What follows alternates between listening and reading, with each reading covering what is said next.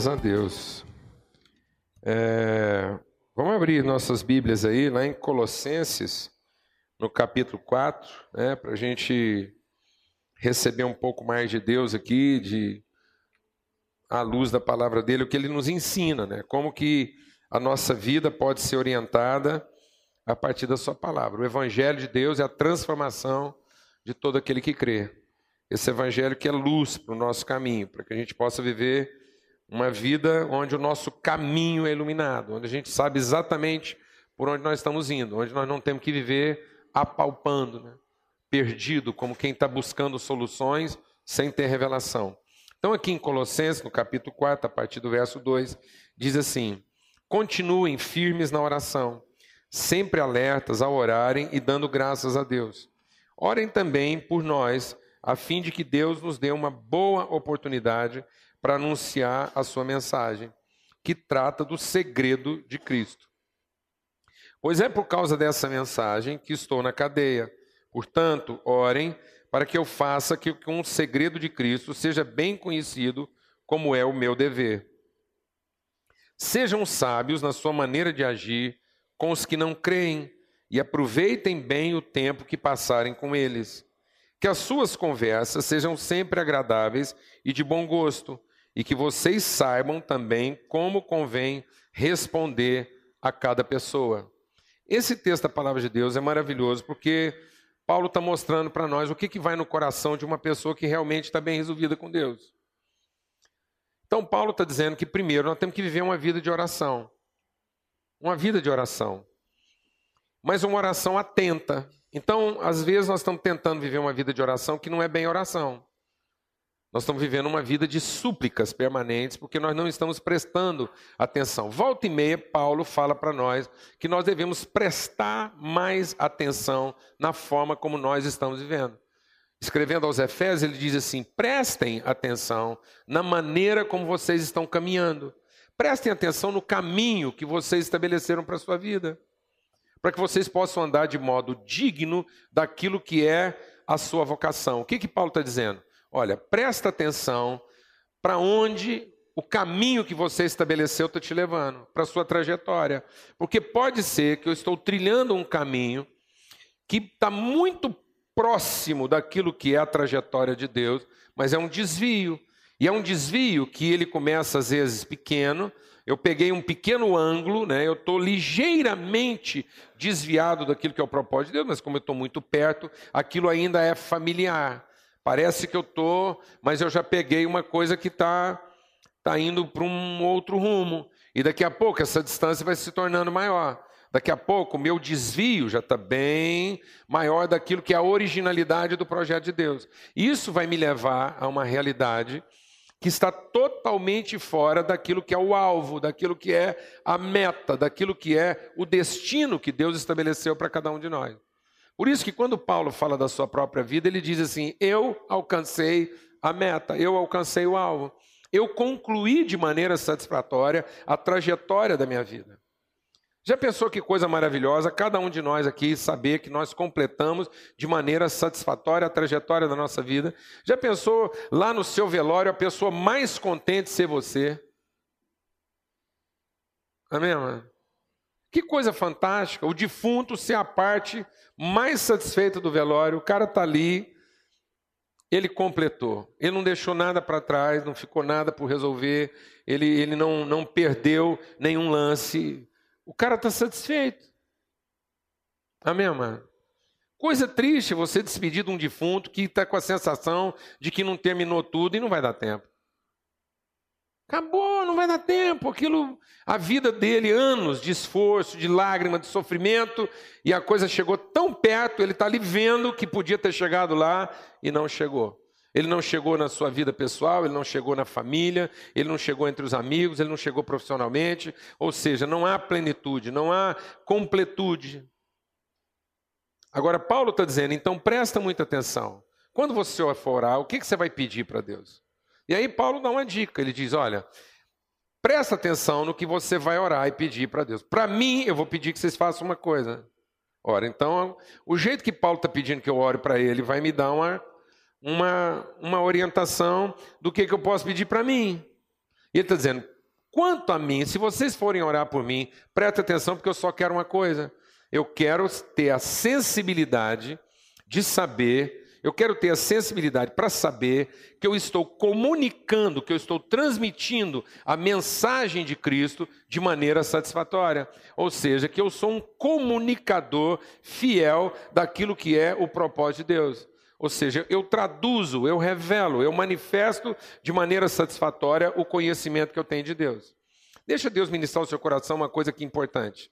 Muita gente acha que a fé é para engravidar Deus. Muita gente acha que a fé é para gerar os seus sonhos através de Deus. Então tem muita gente usando a fé ou tentando usar a fé e as suas orações para ver se Deus fica grávido dos meus planos. Porque se Deus engravidar dos meus planos, com certeza eles vão se realizar. E a fé não é para engravidar Deus dos meus planos. A fé é para que eu possa ser engravidado pelos planos de Deus. Então a fé não é para que Deus dê à luz a minha vontade. A fé é para que eu possa dar à luz a vontade de Deus. A fé, amados, não é para eu ter a coragem de confrontar Deus. A fé é para eu ter a coragem de ser confrontado por Deus. Amém, mano? Glória a Deus. Então tem gente usando a fé de uma maneira equivocada e ele não está prestando atenção no seu caminho. Então tem gente que está achando que a fé é para que eu alcance o meu objetivo. A fé é para que eu possa alcançar os objetivos que Deus estabeleceu na eternidade para minha vida, porque é o que vai funcionar. Deus não vai ser cúmplice dos meus objetivos, porque se os meus objetivos são os meus objetivos, eles não foram gerados por Deus em mim, mas foram gerados por mim em Deus, e isso não quer dizer que eles vão funcionar. Então Deus não vai emprestar, ele vai emprestar para mim o quê? A minha, a sua misericórdia para que eu sobreviva a tempo de me arrepender. Amém, mano? Então eu vou viver aqui da misericórdia de Deus a tempo de me arrepender para que Ele possa me devolver ao projeto original dele. Amém, mano? Então, por isso que tudo que Deus quer na minha vida é o quebrantamento, a humildade, o arrependimento suficiente para que eu possa olhar para Deus e dizer: bom, agora eu quero ser engravidado, eu quero ser, eu quero gerar aquilo que são os sonhos do Senhor para minha vida. Por exemplo, Muitas pessoas hoje estão sendo ensinadas por uma coisa que não é fé. Muita gente acha que fé é para receber algo de Deus. Se eu não tiver fé, eu não recebo. Deixa Deus ministrar algo ao seu coração. Tudo que eu posso ter, eu só posso ter porque já é meu. Eu não posso ter nada que já não tenha me sido dado por Deus. Amém. A palavra de Deus diz assim: quando João, né, quando Jesus estava lá encontrando com João Batista, é, há uma declaração na palavra de Deus no Evangelho de João que diz assim: o homem só pode ter alguma coisa se do alto lhe for concedido.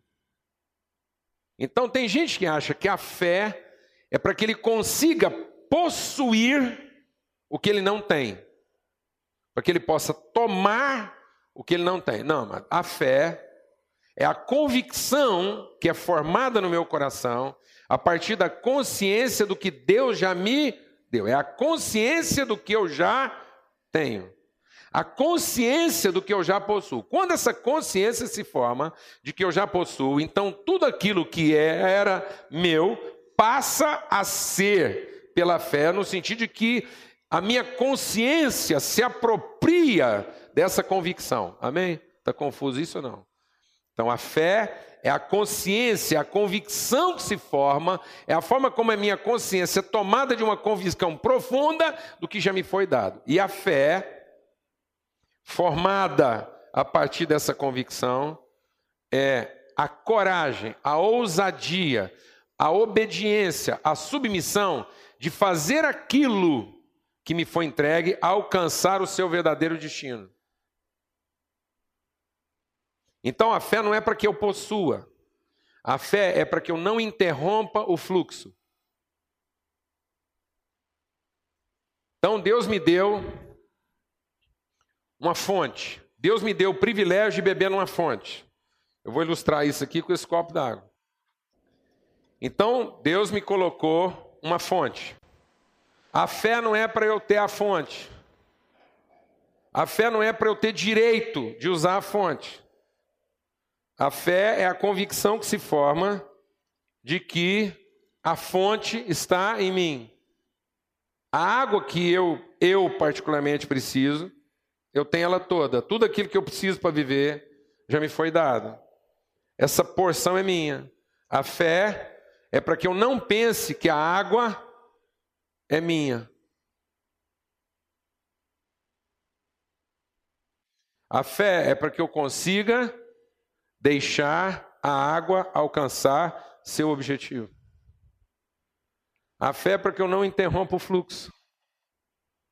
A fé é para que eu não tenha medo de repartir uma água que é nossa. Amém, mano? Pode beber a sua. Amém? Amém, mano? Sempre foi. Amém? Então tem gente que acha que a fé é para agarrar a garrafa. Não, amados, a fé é para distribuir os copos. Quem acha que tem fé para agarrar a garrafa é mesquinho, é medíocre. Porque se apropriou de uma coisa o quê? Tão grande quanto ele mesmo. Ou seja, minúscula. Mas se eu me apropriar do fluxo então eu me apropriei da grandiosidade do favor de Deus. Então, isso é a fé. Por isso que quando Paulo está pedindo oração, ele diz: presta atenção no que vocês vão orar. Presta atenção no que vocês vão orar, porque pode ser que você está orando por uma coisa que já é sua. Em vez de você orar para Deus te dar clareza de onde é que o fluxo se completa. Qual é o propósito? Você ora para ter coisas que já são suas, ou você ora para conhecer o propósito delas?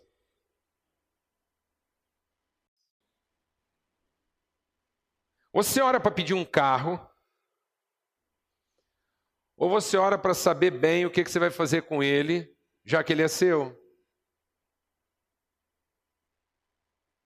Você ora para falar com Deus que você precisa de um carro, ou você ora para falar com Deus para discutir o modelo?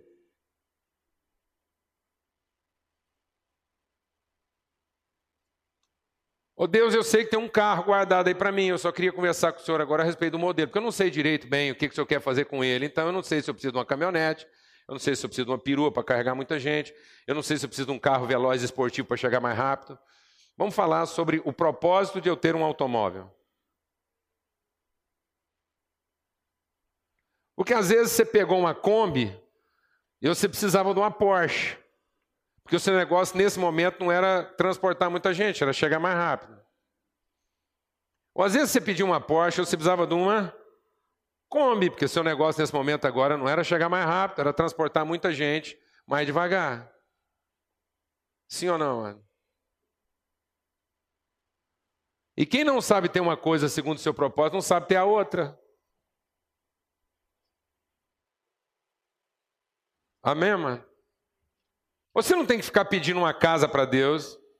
Você tem que conversar com Ele sobre como é que vai ser essa casa à medida que você precisa saber para que, que ela vai servir.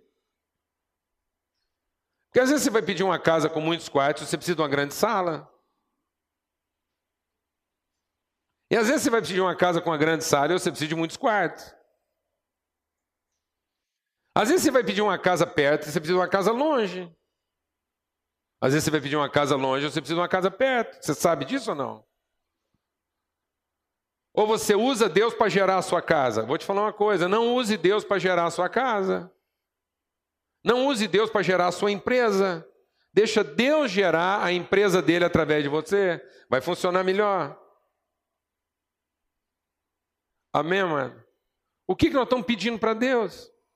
Então Paulo diz assim: Eu peço uma coisa para Deus. Se vocês tiverem que, Paulo diz, se vocês tiverem que orar por mim, e agora eu vou usar as palavras de Paulo. Irmãos, se vocês tiverem que orar por mim, se alguém aqui está pensando em orar por mim, Eu sei que tem muita gente orando por mim, às vezes está pedindo algumas coisas que vocês não precisam ficar preocupados em ficar pedindo coisa para mim. Vocês só peçam que Deus me dê as condições de eu completar o meu destino.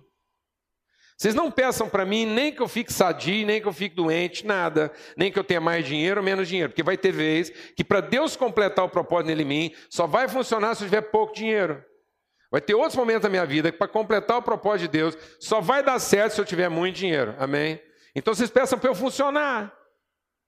Segundo aquilo que é o propósito de Deus. Vai ter momentos na minha vida que para eu completar o propósito de Deus, eu vou ter que estar bem saudável. Vai ter outros momentos que eu só vou conseguir completar o propósito de Deus se eu estiver doente. Então Paulo diz assim: orem por mim, para que eu consiga completar o propósito de Deus, o propósito pelo qual agora eu estou na cadeia. Amém, amado? Amém, amado? Se algum dia eu for preso, vocês não orem para ficar livre. Vocês orem para que enquanto eu estiver preso, eu consiga completar o meu propósito. Amém, mano? Sim ou não?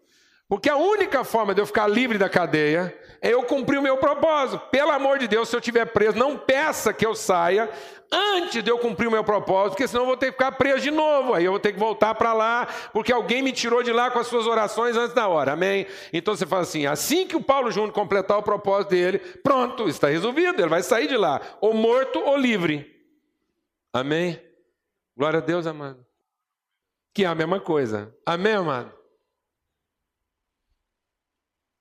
O cara, aí eu quebro o carro. Quebra o carro, o cara do carro quebrou. Aí ele vai já logo, já sai encapetando o automóvel. Esse carro quebrou, porque isso é os demônios. Com certeza esse carro quebrou, porque foi um macumbeiro que me vendeu ele. Tem que fazer um descarrego nesse automóvel, porque foi um macumbeiro que me vendeu essa encrenca. Ou então, foi aquela gasolina macumbada que eu pus naquele posto macumbado. Não, mas antes de você murmurar, é o seguinte, Deus, agora que eu estou com esse carro crebado aqui, ilumina o meu entendimento para que eu cumpra o seu propósito. Amém, amado? Porque às vezes você não falaria de Cristo para aquele mecânico se o seu carro não tivesse o quê? Quebrado. Eu me lembro de uma vez que a gente foi fazer uma viagem de lazer. Eu tinha pedido um presente para Deus. Falei, Deus, é o seguinte, eu queria eu queria ter um tempo com as três gerações, meu pai, meu filho e a gente, numa reunião assim de comunhão, testemunho com outros pais, outros filhos, um momento assim de pai e filho. E Deus providenciou da gente fazer uma pescaria lá no Xingu. Lá no Xingu. O nosso tempo ia ser muito pequeno, não ia dar para ficar gastando muito tempo, as pessoas estavam envolvidas nisso. Eu conversei com alguns pais e alguns filhos, ia ser um momento assim de comunhão de família, para a gente trabalhar valores e tal. E aí eu cheguei para um dos pais que ia viajar, ele estava chamando o pai dele. Então fazia anos que ele e o pai dele não tinham um momento assim, a sós, eu fui conversar com ele, ele era um piloto. Aí eu cheguei para ele e falei assim: escuta, você é piloto, você não conseguiria um avião assim mais acessível para a gente levar todo mundo, porque aí ficava mais fácil, porque o nosso tempo é pouco. Ele falou, ah, eu consigo. Aí um dia ele voltou para mim e falou assim, eu consegui um cara que aluga um avião para a gente por tanto. Eu falei, não, eu tinha pensado numa coisa bem mais acessível. Eu tinha pensado você falar com o seu patrão e ele emprestar o avião dele.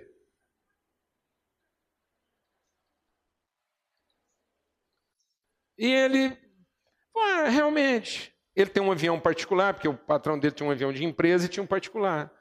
Ele fala, ah, tem um aviãozinho lá particular, ele quase não voa com aquilo, aquilo é um avião assim que tudo equipamento, é um avião básico, mas tem GPS, tem uma coiseira e tá lá. Vou falar com ele. Aí ele foi lá falar com o patrão dele, me ligou dois dias depois. Rapaz, você não vai, não te conto o que, que aconteceu, mas já sabia. Porque eu, o vento estava soprando a favor. Ele virou para mim e falou assim: ó, o cara não só emprestou, vai cobrar nada, como ele ficou tão empolgado com a minha ideia de abençoar a gente, abençoar eu com meu pai, que ele vai pagar a gasolina. A despesa toda do avião é por conta dele, inclusive gasolina. Aí, rapaz, agora ficou melhor ainda, amém, amado? Porque você não está pensando nada para quem? Para você mesmo. Você está querendo é ver o rio fluir o propósito de Deus ser alcançado na vida das pessoas. Resultados. Pensa um avião zero. Pensa um avião zero. Sim, sem defeito. Manutenção em cima. O cara enjoado com aquilo, aquilo tratado assim. Vai nós pro Xingu. Pã, tal, desceu, coisa maravilhosa. Só pais e filhos reunidos lá. Uma coisa maravilhosa, um tempo inesquecível nas nossas vidas, o que Deus falou, distribuímos. O cara montou uma estrutura própria na beira do rio, lá, uma coisa maravilhosa. Meu pai nunca tinha, eu aprendi a pescar com meu pai. Mas meu pai me ensinou a pescar pegando piau de três pintas. Ele nunca tinha tido a experiência de uma pescaria, de pegar um peixe mais de 10 quilos. Aquilo foi assim. E com o neto, foi uma coisa maravilhosa. O, velho lá que estava viajando com o filho dele de há muitos anos, assim, o homem já bem idoso mesmo, viajando com o filho dele como piloto, foi uma coisa maravilhosa. Enfim, na volta, quando chegou ali naquele lugar ali, Alô, Alô Brasil, que chama ali, então, não é? Tem uma cidadezinha Alô Brasil ali, que tem umas pistas de abastecimento, é bem no interior aí do Goiás, Mato Grosso, uma viagem linda, voamos baixo, sobre o Bananal, quando desceu lá para a gente almoçar, porque ia fazer um pouso para reabastecer, quem falou que o avião dava partida? Lá na saída do Xingu, ele já tinha dado um. na hora de sair. Você nunca viu contar uma história dessa. Aí virou aquela coisa, que negócio e tal. O cara chama assistência, aí fala com assistência em São Paulo, é tudo lá. Fala com assistência em São Paulo. O cara falou assim: ó, pela descrição que você está dando aí, o motor de arranque morreu.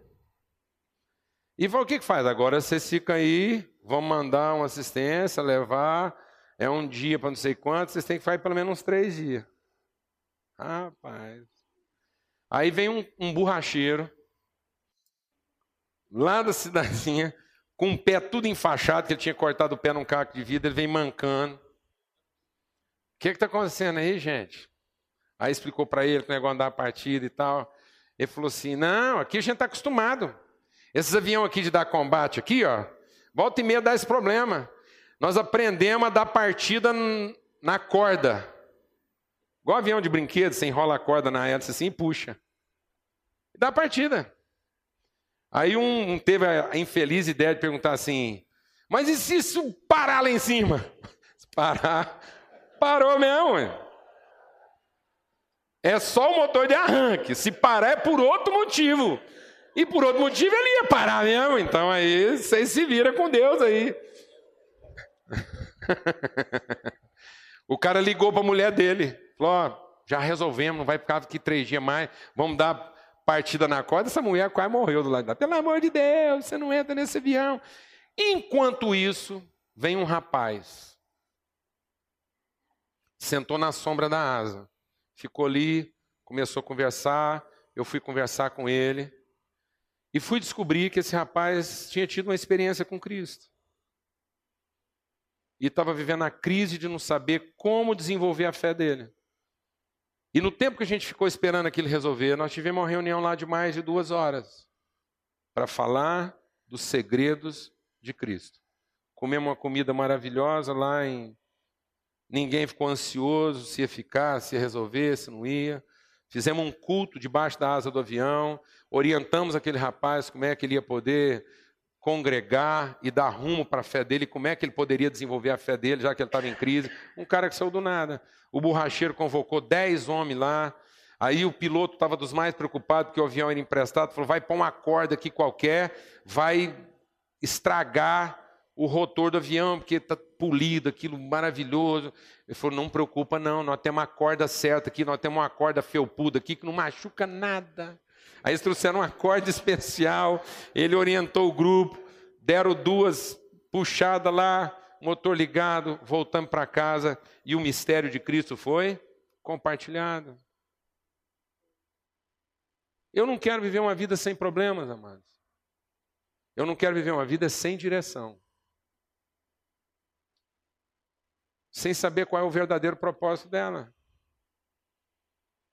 Sem estar atento aos encontros que Deus quer proporcionar. Essa é a nossa oração. Essa tem que ser a nossa oração. Paulo diz: orem por mim, para que esse mistério seja compartilhado, para que eu saiba exatamente para onde o rio de Deus corre. E aí ele diz: quando você entender isso, você vai ter mais paciência com os que são de fora. Agora presta atenção no mistério que Deus está trazendo aqui para nós. Ele diz assim: então, sejam sábios na sua maneira de agir com os que não creem. Esse é o segredo da nossa vida.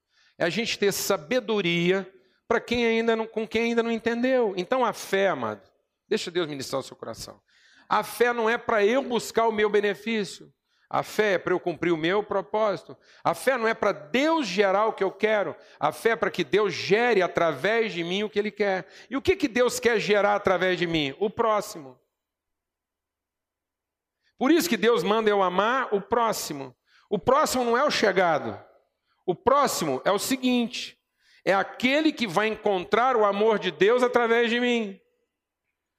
Por isso, cada vez que Deus providencia um encontro, o encontro que Deus providenciou pode ser o meu. Fala para mim, amado. O meu próximo. O meu próximo. Eu vou amar o meu próximo. Nesse momento, ele é o meu mais chegado, por quê? Porque ele é a pessoa para quem eu vou entregar a água. A água que está em mim, agora vai chegar no meu próximo. E finalmente, através da minha fé, Deus vai gerar uma revelação, Deus vai gerar um conhecimento que não havia antes desse encontro.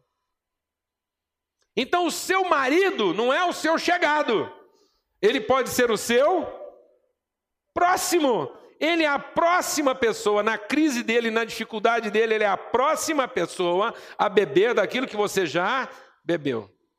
Essa mulher pode ser, nesse momento agora, sua próxima, porque na dificuldade dela você não tem que ficar aborrecido nem nervoso, porque na dificuldade dela é a oportunidade que você tem de entregar para ela a água que você já recebeu. Amém, amado?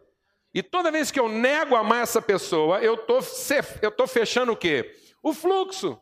Então ele diz: tenha paciência com quem ainda não creu. Veja bem como é que você trata essa pessoa. Amém, amado? Glória a Deus.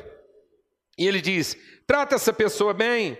Olha, sejam sábios, aproveita bem o tempo que você passar com ela. Agora, nós, como igreja, estamos fazendo o quê? Nós, como igreja, estamos sendo ensinados a não ter paciência com os incrédulos e evitar. Evita, evita. Você quer ter uma vida saudável? Você quer ter uma vida maravilhosa? Vai viver só no meio do santo, vai viver só no meio de quem já é melhor do que você. E a gente vai ficando impaciente com quem ainda não acredita, a gente vai ficando impaciente com quem tem problema, a gente vai ficando impaciente com quem não traz solução para nós. E Paulo diz: não, tenha paciência, aproveita bem o tempo que você vai passar com o incrédulo, aproveita bem o tempo que você vai passar com o mecânico quando seu carro quebrou, aproveita bem o tempo que você vai passar com o borracheiro quando o pneu furou, aproveita bem seu tempo quando você está lá na empresa resolvendo um problema e aquilo parece que não tem solução, aproveita bem o seu tempo, porque naquele momento o seu próximo pode conhecer o o amor de Deus através da sua vida e a sua fé pode fluir para a vida dele e ele pode ser gerado em Deus através de você. Ele pode ser aquilo que Deus está querendo gerar através da sua fé. Mas nós estamos tão obcecados em ficar usando Deus para gerar pessoas que a gente quer. Então, amado, é um absurdo. A gente fica ensinando os nossos filhos a gerar um bom casamento em Deus. Meu filho pega com Deus, agrada a Deus, paga seus dízimos, faz suas orações, que Deus vai te dar o casamento que você quer. Mentira. Ora, ora de maneira própria. Ora para Deus revelar na sua vida qual é o propósito dele, porque Deus vai gerar através de você o casamento que ele quer. Deus vai gerar a relação que ele quer através de você. Amém, amado? É assim que funciona. Então você tenha paciência, aproveita bem esse momento, tenha o seu coração sensível, saiba como convém responder a cada um. E nós não temos paciência para responder, nós não queremos saber o que está no coração dela. A gente já tem tudo pronto, já quer falar, já quer mandar ela obedecer a gente em nome de Deus. Não, mano, nós não temos que mandar as pessoas obedecerem a nós em nome de Deus. Nós temos que estar dispostos a obedecer aquilo que são os verdadeiros interesses delas em nome de Deus. Amém? Aproveita bem esse tempo. O que, que nós estamos chamando de santidade? Quando a gente fala que Deus é santo, nós estamos aqui chamando de santidade. O que, que é uma igreja santa? Vou falar uma coisa. Sabe o que, que é uma igreja santa? É uma igreja que reúne os pecadores aqui para entregar os santos lá. Uma igreja santa é uma igreja que reserva os seus pecados para si, para entregar os seus acertos para o mundo. Sabe o que nós estamos aprendendo a viver? Nós estamos aprendendo a ser santo na igreja e pecador no mundo. Então eu vou te falar uma coisa essa manhã. Seja pecador na igreja e santo no mundo. Porque a igreja sabe lidar com os seus pecados. E não precisa da sua santidade. Mas o mundo não sabe lidar com os nossos pecados. E precisa da nossa santidade. Então, todos os seus erros, guarde para nós. E todos os seus acertos, guarde para quem ainda não crê. Se você tiver que errar, erra com um crente. Se você tiver que acertar, acerta com um incrédulo. Amém, mano? Para que o fluxo não seja interrompido. Quando a sua mulher estiver nervosa, acerte com ela. A hora que ela estiver calma, se permita errar. Amém, mano? Mas não erra com essa mulher quando ela já estiver nervosa. Glória a Deus, amém. Amém? Amém, mano? Então espera ela ficar calma para você cometer um erro. Mas quando ela estiver nervosa, acerta. Não entrega para ela um homem pecador quando ela estiver em pecado. Amém, mano? Amém? Porque quando ela estiver santa, ela consegue lidar com o pecador, mas em pecado ela não dá conta. Então nós tínhamos que ensinar os nossos filhos a ser santos. O que está acontecendo? A gente está ensinando o povo a ser santo aonde? Na igreja. Aí a hora que esse menino vai para a rua, ele encontra uma prostituta e peca. Porque ele não consegue ser santo com a prostituta. Nós tínhamos que querer que os nossos filhos encontrassem com as prostitutas, porque as prostitutas encontrar um homem o quê? Santo. Amém? Glória a Deus, amado. E aonde é que esse menino que encontrou a prostituta lá e vai ser santo, onde é que ele tratou os pecados dele, amado? Entre nós. Porque nós não temos medo dele, amém? Nós não estamos aqui para produzir uma coisa que nos agrade, mas nós estamos aqui para aprender a cumprir o nosso propósito. Então nós guardamos os nossos erros para cá e deixamos os nossos acertos para lá. Amém? E aqui nós vamos tratar deles, aqui nós não vamos ter medo, aqui nós vamos, não vamos ter dificuldade de encontrar o cruzamento, de encontrar o problema. Então tá bom, o que, que é o problema? Vamos tratar entre nós. Qual que é a dificuldade? Tem água para todo mundo. Qual que é o meu pecado? Qual que é a minha dificuldade? Por isso que a palavra de Deus diz: confesse os vossos pecados uns aos outros, para que vocês sejam o quê? Curados. Mas a hora que a gente está num ambiente santo, a gente tem medo de tratar dos nossos pecados. E aí, a hora que a gente vai para um ambiente de pecado, a gente não tem uma santidade para mostrar. Porque nós estamos vivendo essa coisa o quê? Deformada. Nós estamos tentando convencer Deus dele fazer o que a gente quer. E para isso a gente tem que apresentar para ele um padrão aceitável. Não, amados. Deus é santo, nós apresentamos para ele os nossos pecados. E ele nos ensina a ser o quê? Santo como ele é santo. Eu vou lá com os meus pecados, Deus me ensina a ser santo, como Ele é santo. Quando eu aprendi isso, eu vou lá, vou encontrar o pecador, em vez de levar para ele o meu pecado, eu levo para ele a minha santidade, como eu vi Deus mostrando a santidade dele diante do meu pecado. Amém, amém? Glória a Deus. Amém? Nós não estamos aqui para usar a nossa fé para mostrar a nossa santidade para Deus. A nossa fé aqui é para que a gente mostre para Deus e para uns para os outros o nosso pecado. E aí, Deus nos trata com a sua santidade. Eu vou usar agora a minha fé para levar o quê? A minha santidade para os outros. E não reter o copo, não reter a água. Amém? Eu não quero que Deus gere os meus sonhos. Eu quero gerar os sonhos de Deus. Eu quero que a santidade de Deus se revele através de mim. A minha oração é que o fluxo de Deus em mim não se interrompa. Faça essa oração essa manhã. Às vezes você está pedindo para Deus uma casa e Deus quer te dar um projeto. Deus não precisa te dar uma casa. Mas se você receber de Deus um projeto de uma casa, saiba que você vai dar conta de fazer ela. Amém? Às vezes você ainda não conseguiu fazer sua casa porque ela é a sua. Mas a hora que você pegar o projeto de Deus, você vai saber que tudo que você precisa para construir essa casa, Ele já te deu. Amém? Você não está precisando de um carro. Você está precisando de um projeto de vida que envolva um carro. E quando você tiver um projeto de vida onde você precisa de um carro, o carro que você precisa, Deus vai te dar. Se ele é rápido, lento, grande ou pequeno. Não sei. Tem gente que fala para mim, você não acha um absurdo o fulano de tal ter um carro assim? Eu falo, não sei. Eu não acho absurdo o Barrichello ter uma Ferrari. Eu acharia um absurdo ele ter uma Kombi. Se o cara estiver usando aquilo dentro do projeto de Deus, não sei. Amém. Amém? Sei lá, rapaz. Agora, se ele sentar para mim e explicar para que, que ele tem aquele negócio, beleza, tá tudo certo. Tá tudo certo. Vamos ter uma palavra de oração. Vamos falar com Deus.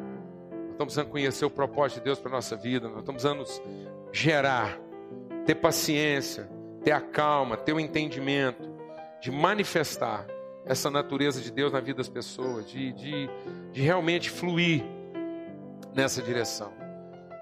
Saber ter uma percepção melhor dos momentos que Deus está propiciando, sem a pressa, sem a ansiedade, em nome de Cristo Jesus, sem aflição.